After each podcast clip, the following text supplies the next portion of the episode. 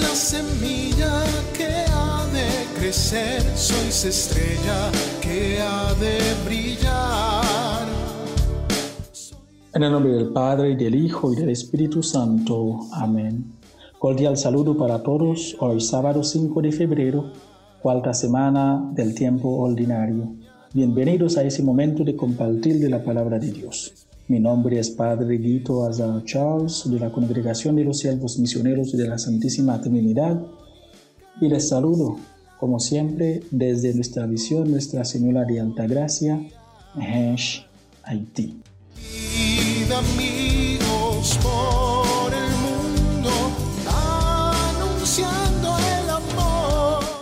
Ahora escuchemos la lectura del Santo Evangelio del día de hoy, según San Marcos, capítulo 6, los versículos 30 al 34.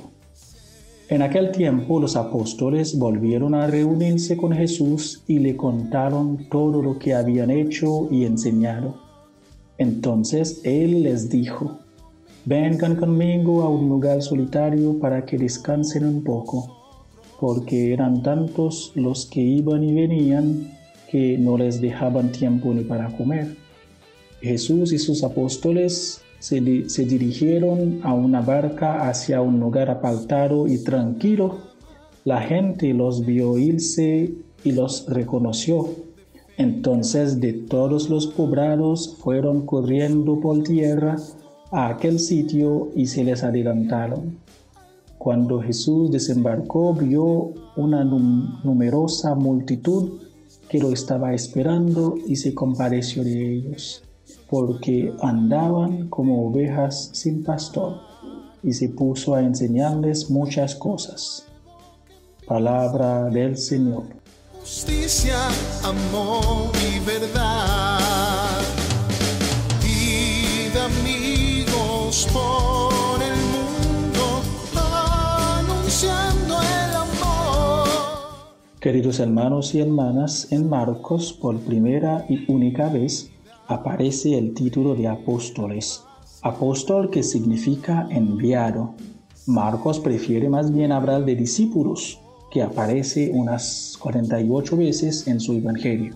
Por otro lado, como ya sabemos, después de cada misión es necesario dedicar tiempo a los informes, la evaluación, el descanso, pero sobre todo a estar cerca de Jesús para recuperar las fuerzas. ¿Por qué todo eso? Porque la misión es de Dios. Él es el dueño. Nosotros somos canales. Tenemos cuentas que rendirle a Jesús de nuestro quehacer en la misión de la iglesia, de la parroquia, del coro, del grupo de oración. La gente venía de todo lado corriendo en busca de Jesús. ¿Por qué? Si Jesús no era el único líder religioso de su tiempo, seguramente porque la gente encontró algo diferente en Jesús que los demás líderes no tienen, compasión y misericordia. La compasión y misericordia de Jesús no se queda en palabras, sino que busca alternativas. La expresión ovejas sin pastor expresa la crítica de Jesús a los dirigentes religiosos y políticos de Israel de aquel entonces dispersan y extravían a su pueblo.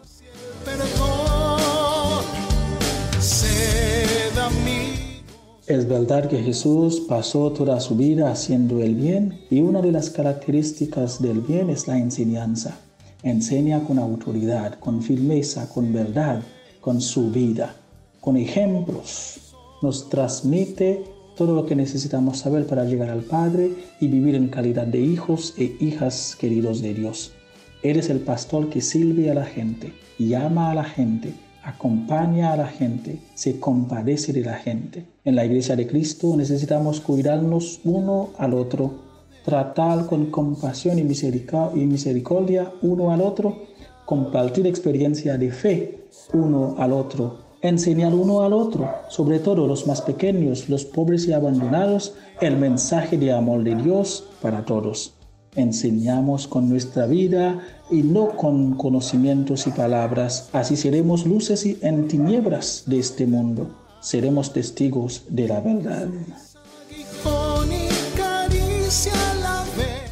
Queridos hermanos y hermanas, estamos en el contexto de una iglesia en sínodo de la sinodalidad. Vamos caminando juntos como un solo pueblo en fe, esperanza y caridad, con la luz de la palabra de Jesús que nos llama hoy a practicar compasión y misericordia uno para con el otro. Y que la Santísima Virgen María nos conserva en el camino que lleva a Dios. Un feliz y bendecido día para todos. De mi resurrección y llevando mi presencia con vosotros estoy.